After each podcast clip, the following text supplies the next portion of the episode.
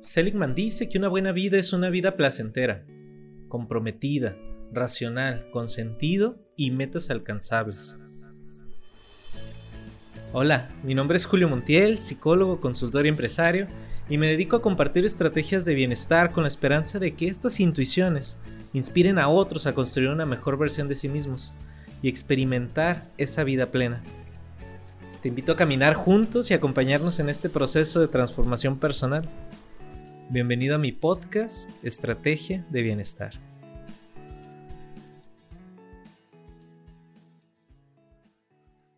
¿Qué tal? Muy buen día. Les saludo, les mando un abrazo grande desde acá de Torreón que para mí es una mañana de domingo. Amaneció un poco nublado y a mí me encanta.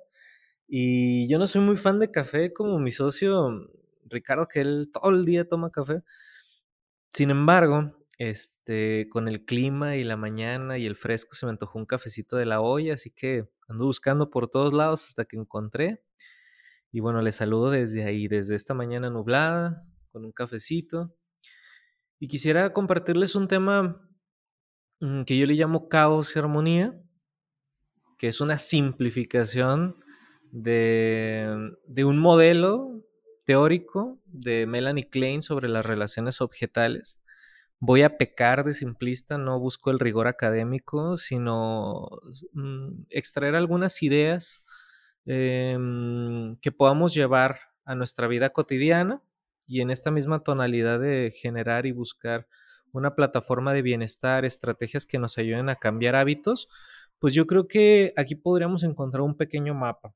Entonces, pues vamos a comenzar les decía, este, este tema se, va a llamar caos y armonía, porque es la manera en la que yo em, traslado a un lenguaje más accesible, más cotidiano, eh, dos estadios de los que habla Melanie Klein en su teoría. Melanie Klein, a diferencia de otros autores, dice que no hay etapas por las que nosotros pasemos para desarrollar nuestra personalidad, sino que siempre vamos de una posición a otra y que hay dos posiciones, vamos a llamarles como dos lugares en el que nos movemos para relacionarnos con nosotros mismos y con el mundo. Las teorías de las relaciones objetales hablan de que el objeto puede ser cualquier cosa, o sea, un objeto no necesariamente es un, un, objeto físico, sino que un objeto puede ser un pensamiento, una persona, un recuerdo, una emoción. Entonces, cuando hablamos desde estos modelos, hablamos de objetos eh, de, nuestros, de, nuestro, de nuestra energía psicológica, por llamarle de alguna forma. Entonces Melanie Klein estudia la manera en la que nos relacionamos con los objetos que nos rodean y esos objetos pueden ser, como les digo, de cualquier tipo. A diferencia de otros autores como Erickson, que él dice que hay diferentes estadios y que tú vas logrando una virtud en cada uno posterior a un conflicto, ¿no? Entonces, por ejemplo, en la adolescencia dice que está el conflicto de identidad versus confusión de roles y que lo que uno busca es lograr la identidad como una virtud.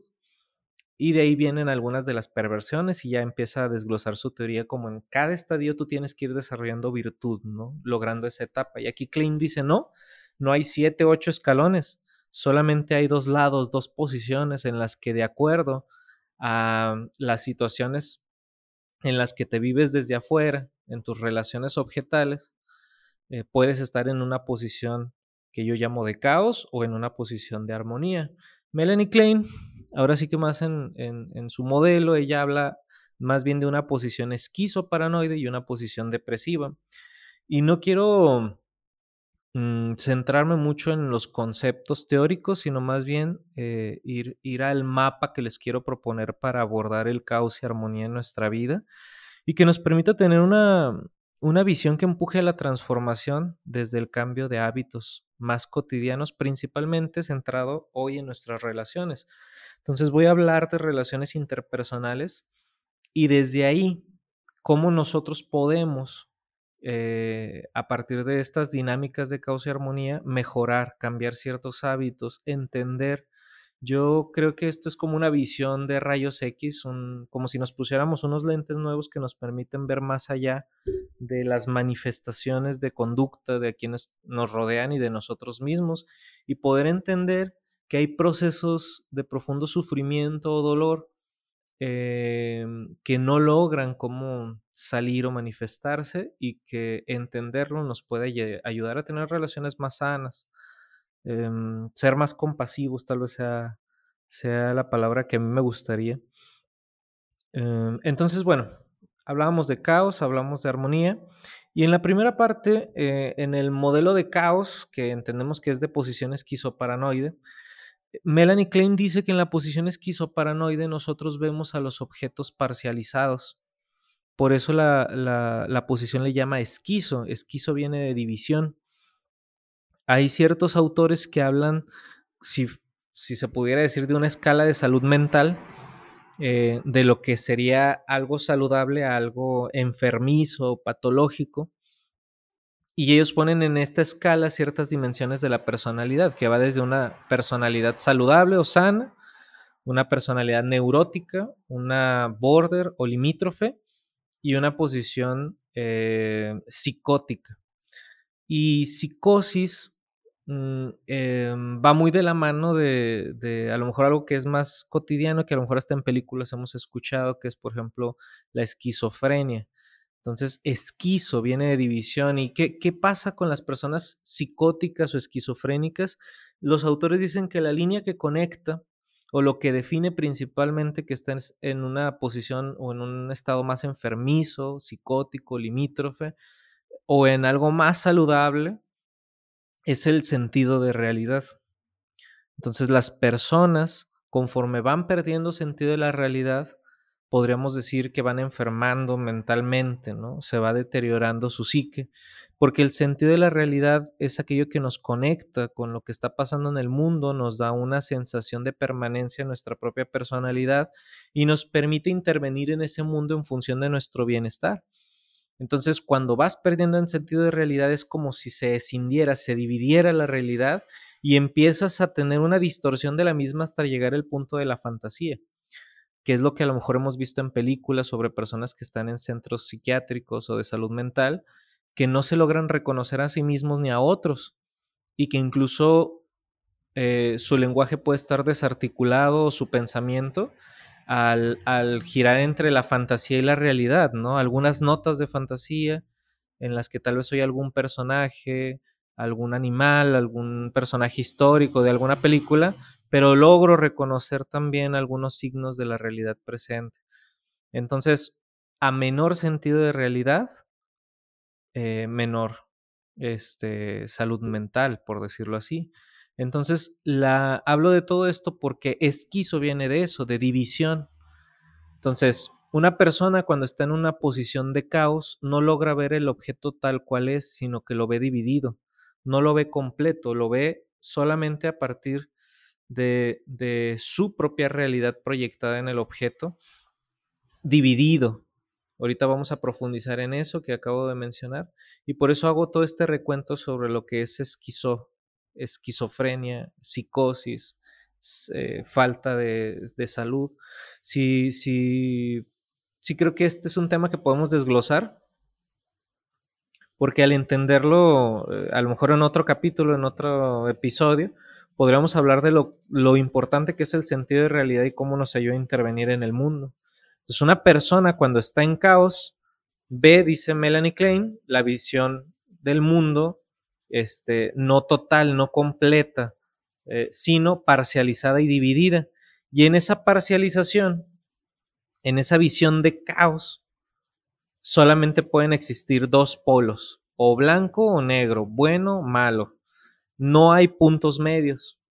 Entonces es algo bien interesante porque ahí es donde les comento que la visión del mundo se divide, esquizo, se divide y solamente puedo ver o lo bueno o lo malo.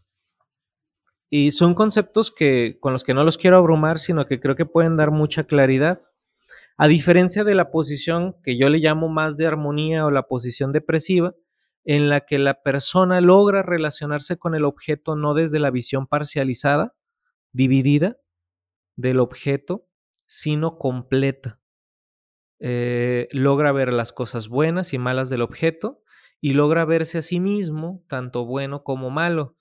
Y digo, esto es una, estoy simplificando mucho, hay mucho detrás, pero para entender un poco de esta dinámica, entre las relaciones objetales de caos y de armonía, como yo les llamo, podemos a, hablar de algo que es la proyección. Por ejemplo, en la posición de caos, que es donde principalmente me voy a centrar el día de hoy, eh, les decía que la base es la visión del mundo parcializada y se parcializa la relación con el objeto. Vamos a poner que el objeto es tu papá, tu mamá, algún amigo, amiga, novia, o sea, puede ser cualquier persona o como les decía, un pensamiento, un recuerdo, un deseo. La persona cuando está en una posición de caos no logra ver a la persona completa, sino a partir de estos dos polos. Entonces tiene que haber siempre como un balance. Si la persona eh, o el objeto es malo, entonces yo soy bueno. O si la persona o el objeto es bueno, entonces yo tengo que ser malo. Y ahí, ahí es donde les digo que en la realidad, pues las cosas no son así. En la realidad, pues hay una visión integrada del mundo donde, donde es bien complicado darle, darle, ser totalitario, ¿no? Y decir que alguien es completamente bueno, completamente malo, sino que hay una tonalidad de grises en la realidad. Tanto me dañan como yo puedo dañar. Pero en una posición de caos o en esta visión, cuando nos vivimos desde el caos, desde esta posición esquizoparanoide, no logramos verlo. No logramos ver esa realidad, sino solamente vemos bueno y malo. Y eso es bien peligroso porque entonces se vuelve como una especie de cristal con el que empiezo a ver el mundo. Y frente al propio dolor que yo no puedo asumir o integrar en mi mente, lo proyecto y lo deposito en otro para poder relacionarme con él. Entonces, no estoy viendo al otro, no estoy viendo el objeto en la realidad, sino que veo mi propio dolor o mi propia idealización proyectada en el otro. Y espero no que me vayan siguiendo el hilo, no confundir, este lo voy a ir desglosando en este y en otros episodios sino que ahí, ahí es donde se maneja la proyección, que es la proyección al final es la, el depósito de mis propios odio, cólera, resentimiento, miedo, tristeza, carencias, deseos, ambiciones, ideales, o sea, todo aquello que tal vez yo no puedo procesar eh, de manera consciente, lo deposito en un otro para poder relacionarme con ello. Y yo creo que hay algo muy natural, muy sano en eso, que a lo mejor podemos ir profundizando, que es el, el tema de, que primero hay que separar para poder dar orden. Entonces en el caos todo da vueltas, todo gira, todo se siente eh, pues sí caótico, oscuro, dañino. Y yo necesito de alguna forma darle, darle orden a ese caos y la manera en la que la mente lo hace es parcializando, dividiendo primero lo bueno y lo malo lo que me genera dolor y angustia con lo que me da fortaleza, me da protección. Y eso que me genera dolor y angustia lo puedo depositar en otro para poder relacionarme con eso.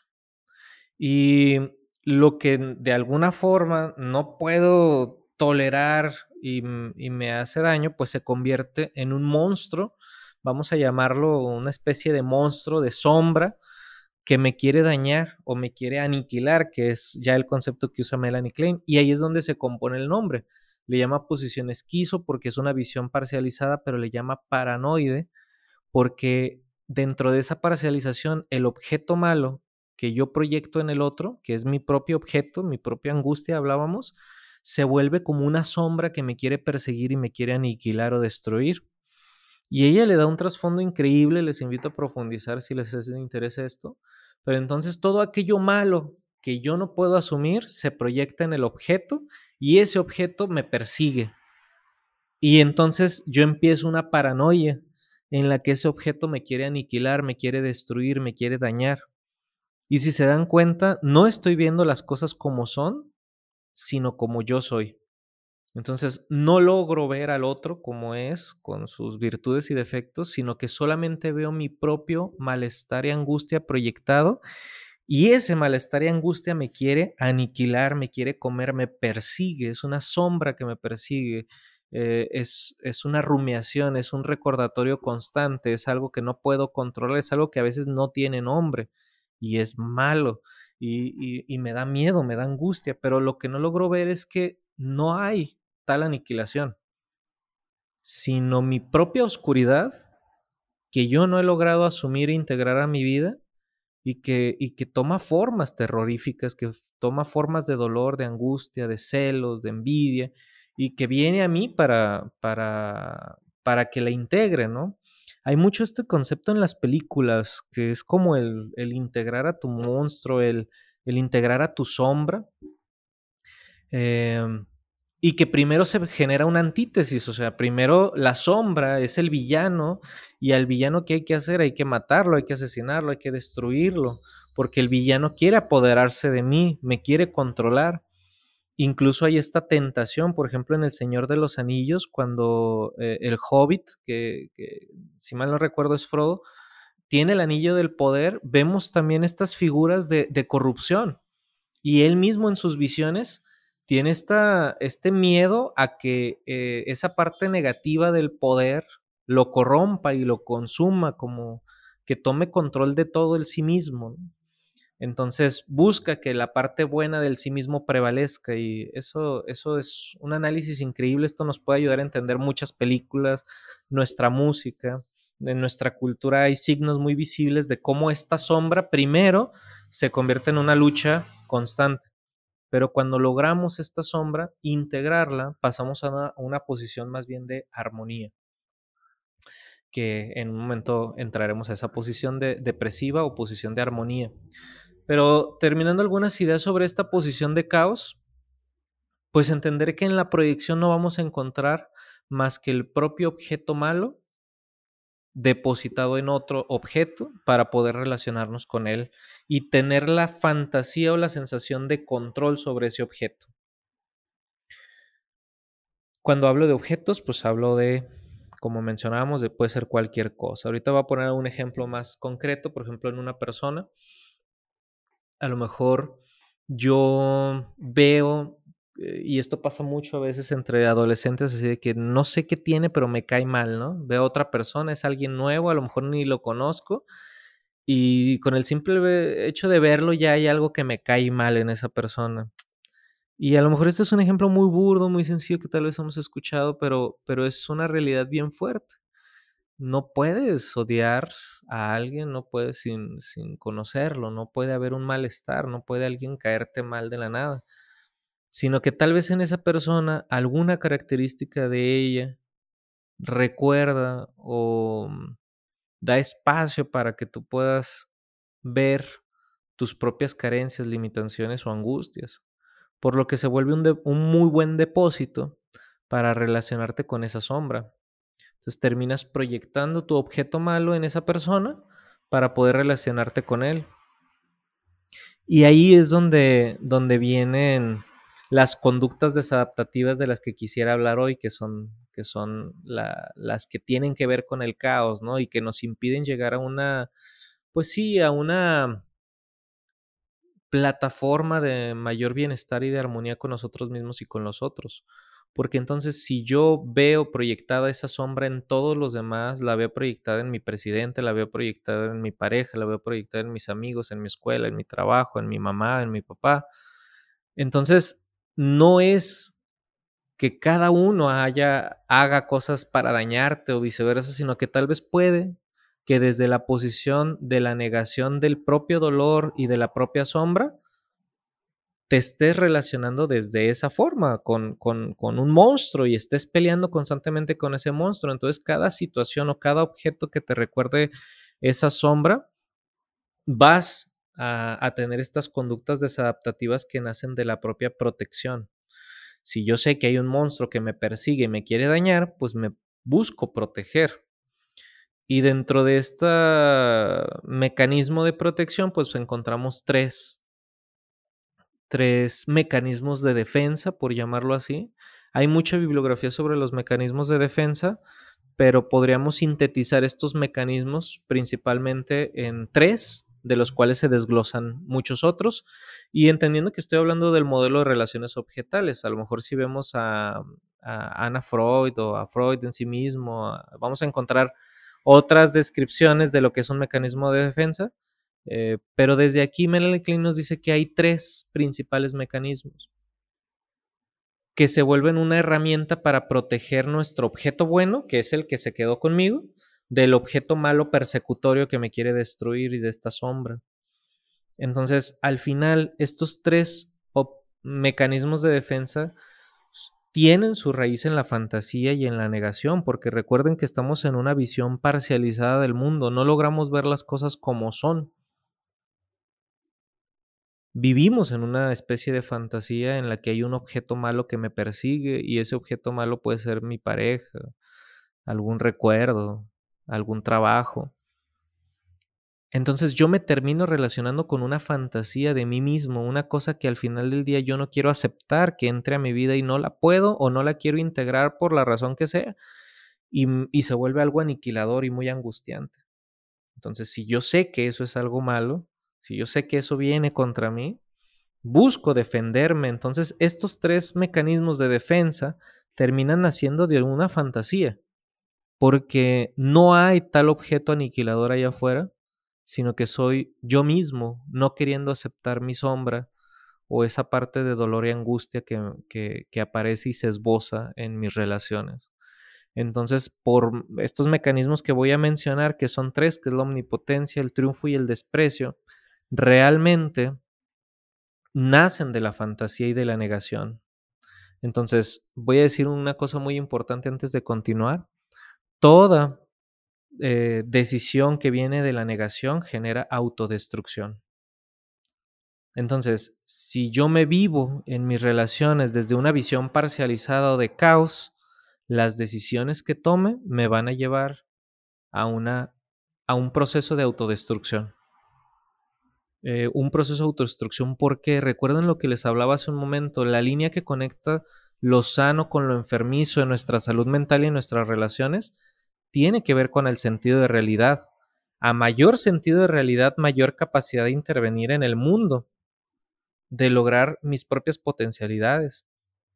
Si yo conozco mi realidad, si yo estoy involucrado en ella, las decisiones que tome van a impactar positivamente. Entonces, si yo no logro eh, eh, estar centrada en la realidad, si me la vivo en la fantasía de una visión parcializada en la que hay una sombra que me quiere aniquilar y de la cual me tengo que estar protegiendo y es una batalla constante con el, conmigo mismo a través del mundo y mis relaciones, jamás voy a lograr estar centrada en la realidad para poder tomar decisiones en función de mi bienestar y el desarrollo de, de mis potencialidades, de mi propio proceso de bienestar. Entonces esto es bien peligroso y bien importante porque hay personas que alguna situación fuerte las lleva a una situación de caos, a una visión de caos, y para protegérsela sí que parcializa el mundo y comienza a relacionarse con el mundo a través de estos mecanismos de defensa. Y ojo, esto todos lo hacemos. No es que haya personas que son invulnerables y ellos no tengan esta visión parcializada, sino que siempre hay alguna situación de angustia, de dolor en nuestra vida, inevitable, que nos lleva a esa visión parcializada del mundo para protegernos. El problema es quedarnos y hacer de esa visión del mundo parcializada una determinación. Ese es el problema, que esa realidad de fantasía se vuelva mi realidad y comience a tomar decisiones permanentes a partir de una visión parcializada y momentánea una visión que es un estado, es una posición de la que hablaba Melanie Klein. Entonces, de situaciones que son de la fantasía, tomo decisiones que impactan en mi realidad y que determinan también mi bienestar. Entonces, es algo bien importante, bien peligroso y, y que es importante hacer consciente. Las decisiones que tomo desde dónde vienen, vienen de una visión parcializada en la que todo el mundo es malo y yo soy bueno, todo el mundo está contra mí, eso me pone a mí en la posición de una víctima. Si yo soy una víctima, voy a tomar decisiones a partir de la negación que van a terminar reforzando mi posición de víctima. O sea, todas esas decisiones van a venir reforzando el que todo el mundo esté contra mí. Porque tal vez no es así, tal vez las personas que están a mi alrededor no me están lastimando. Pero como yo me relaciono con mi propia sombra proyectada en esas personas que me quiere aniquilar, entonces yo ataco y termino lastimando realmente a las personas que estaban a mi alrededor y esas personas terminan rechazándome, lastimándome, confrontándome. y mi fantasía termina volviéndose una realidad que me justifica en mi propia posición de víctima. Entonces, esto se me hace increíble, se me hace una cosa muy poderosa de entender. Y para terminar esta parte de caos eh, eh, y no alargar tanto este episodio, en otra ocasión hablaremos más bien de la posición de armonía. Quiero hablar de estos mecanismos de defensa que surgen de la posición de caos. Eh, les comentaba que son tres mecanismos. Tenemos omnipotencia, triunfo y desprecio. Em, esto se me hace bien increíble porque si yo percibo mi sombra y yo creo que esta sombra me quiere aniquilar, me quiere destruir, me quiere lastimar, necesito maneras de defenderme de esta sombra. Entonces ahí comienzo a relacionarme con esta sombra o con este objeto de tres formas diferentes. La primera forma es la de omnipotencia. ¿Cómo es esa forma de omnipotencia? Em, yo lo que hago es eh, crear en mi fantasía los recursos este, necesarios para, para afrontar ese dolor o esa sombra, ese objeto malo persecutorio. ¿Cuáles serían esos recursos?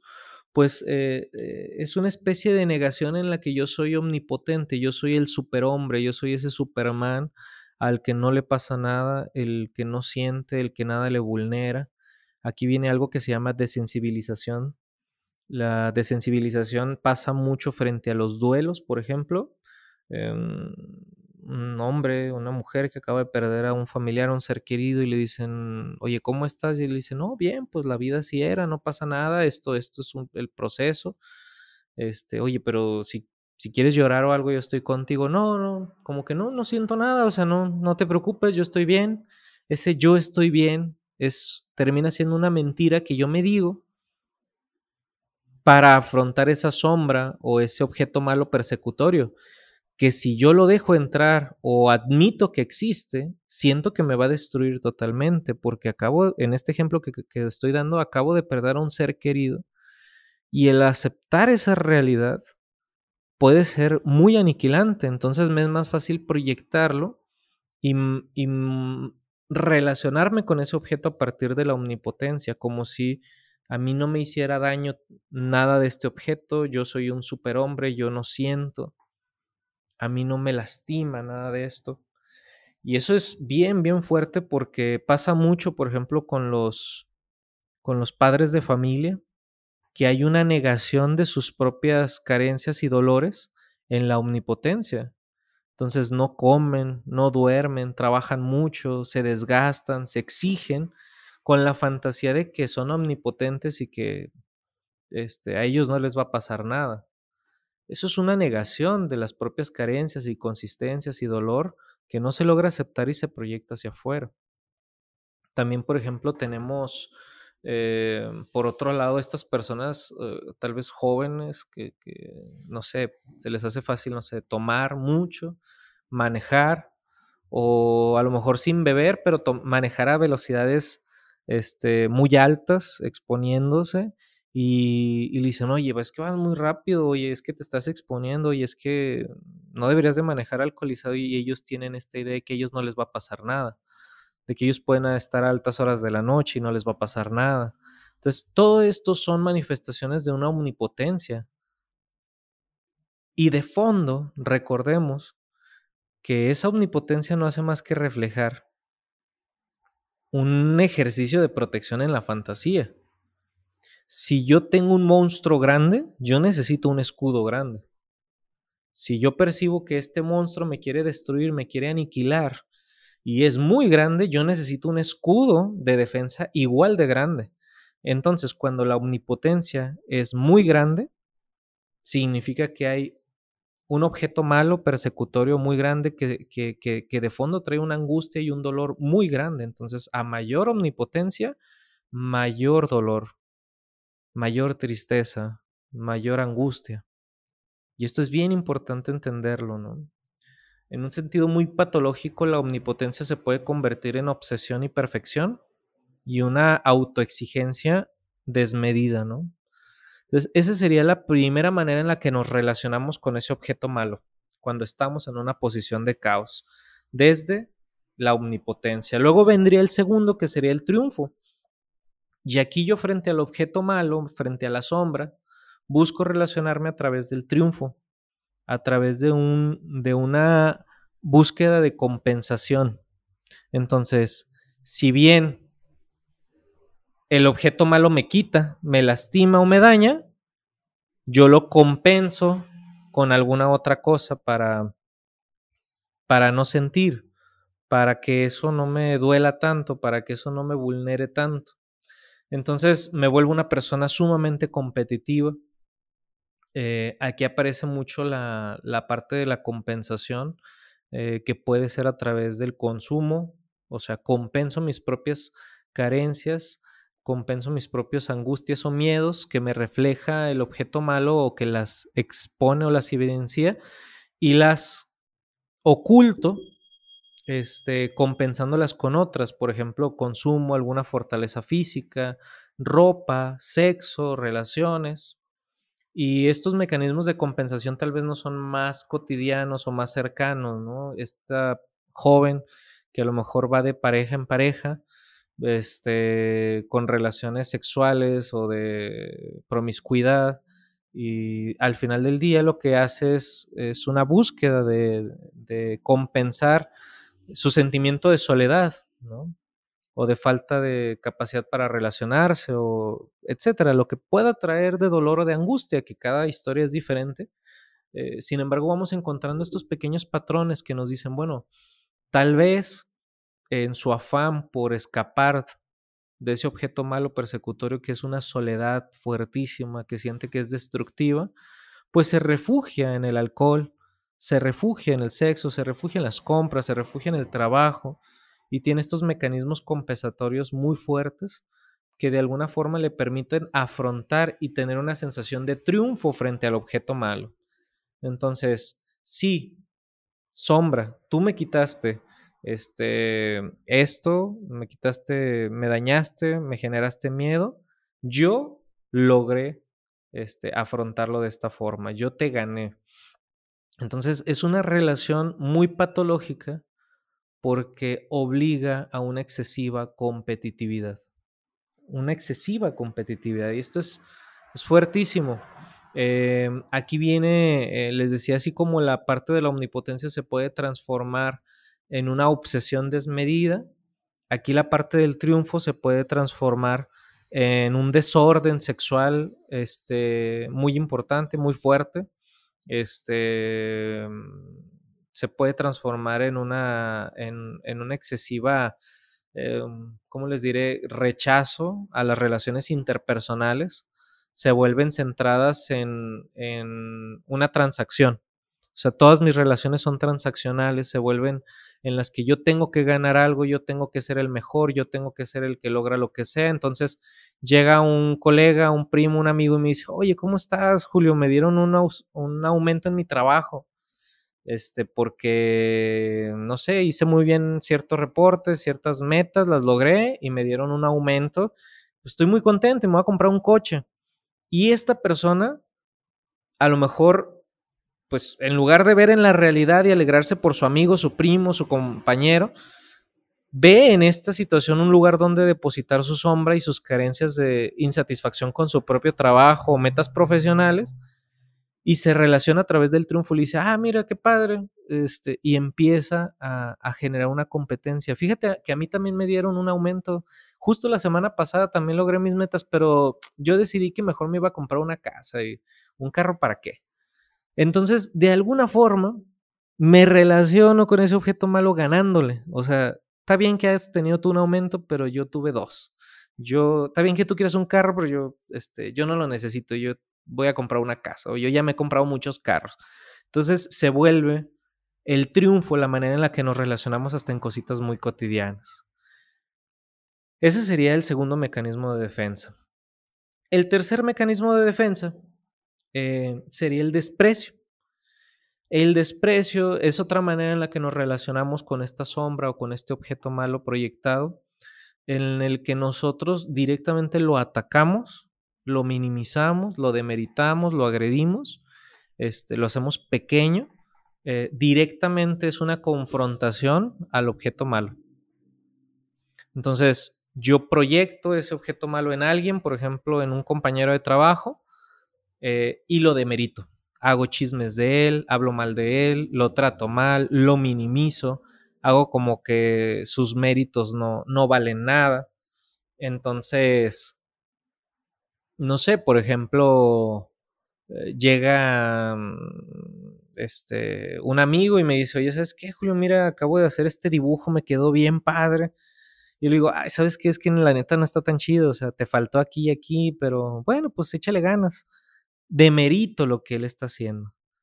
Eh, demerito lo que mis compañeros están haciendo. Entonces a lo mejor alguien puede llegar y me dice, ¿sabes qué, Julio? Hice este reporte, este Excel me quedó muy bien. Y yo le digo, no, la neta no, o sea, eh, hago como si no fuera importante, lo minimizo así de que, ah, mira qué padre, bueno, X, y, cambio de tema o me centro en mí, porque aceptar que tal vez el dibujo es algo muy bueno, aceptar que ese reporte está bien hecho, o en ejemplos todavía más, más fuertes, me vulnera y me recuerda y me genera angustia, eh, porque a lo mejor yo soy muy exigente conmigo mismo, a lo mejor siento carencia, siento que no estoy logrando nada y me duele ver que otras personas a mi alrededor sí, no sé cómo relacionarme con eso.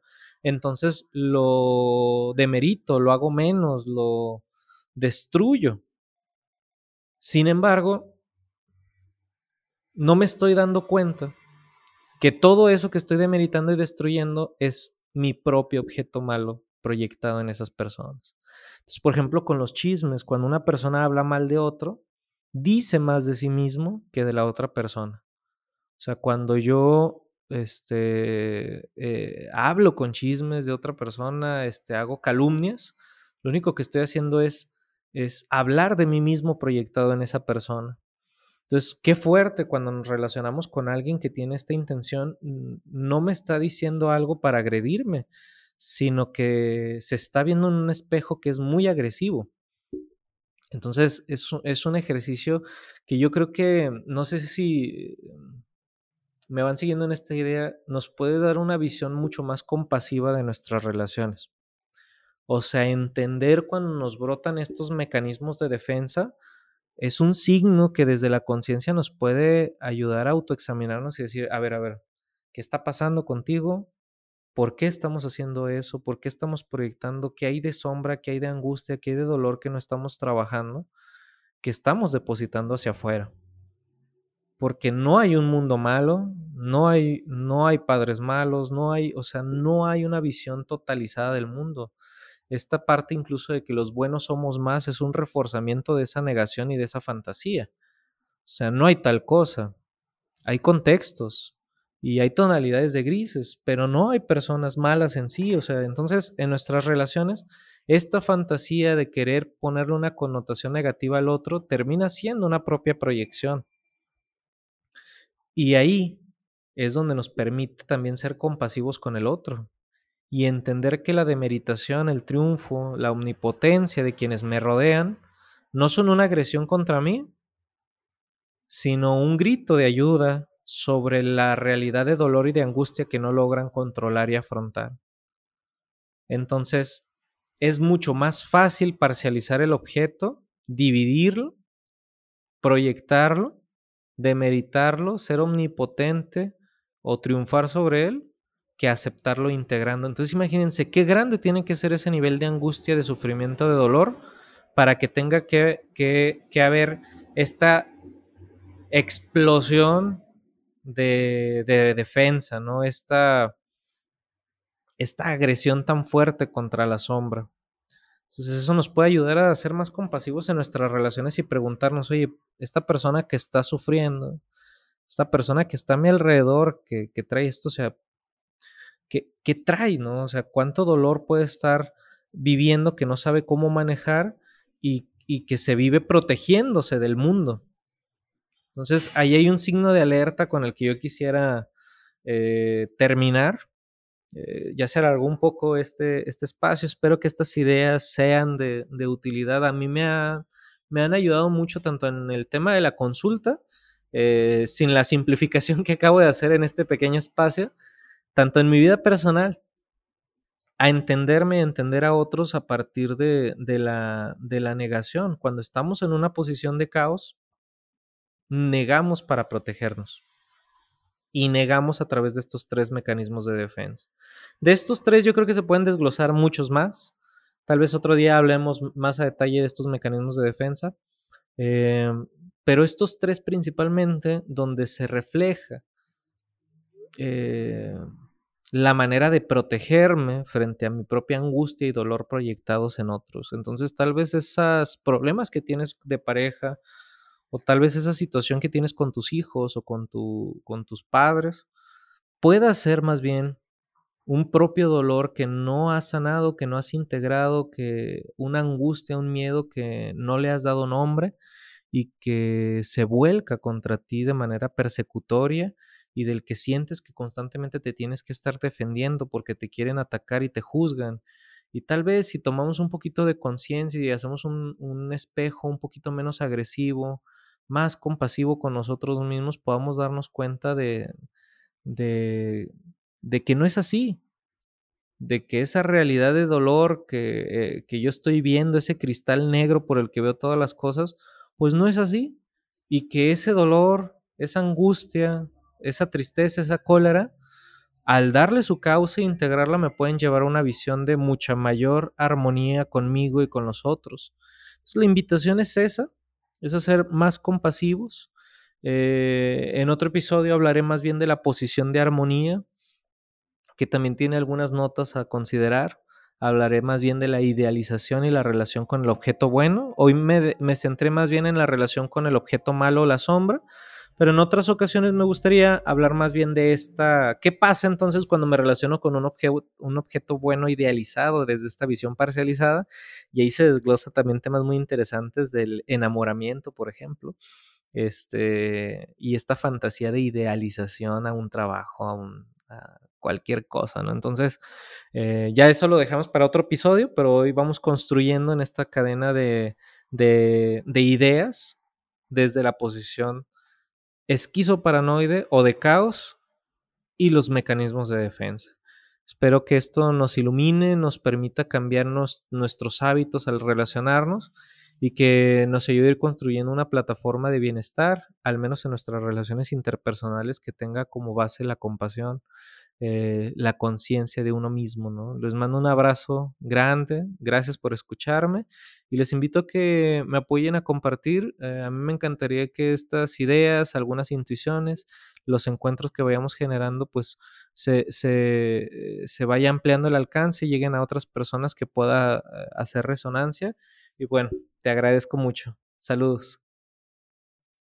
Muchas gracias por escuchar este episodio, te mando un abrazo grande y te invito a que sigamos compartiendo la vida. Encuéntrame como Julio Montiel Q. Y recuerda que toda estrategia implica renuncia.